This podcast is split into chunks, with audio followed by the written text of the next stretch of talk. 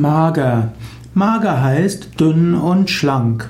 Mager kommt eventuell sogar von makros und makros heißt lang, aber eben nicht so dick.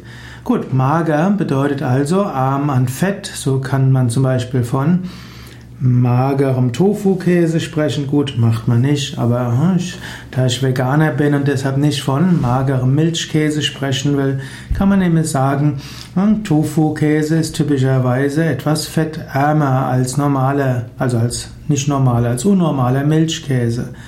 Mager kann sehr schlank heißen, aber manchmal heißt auch mager einfach nicht üppig.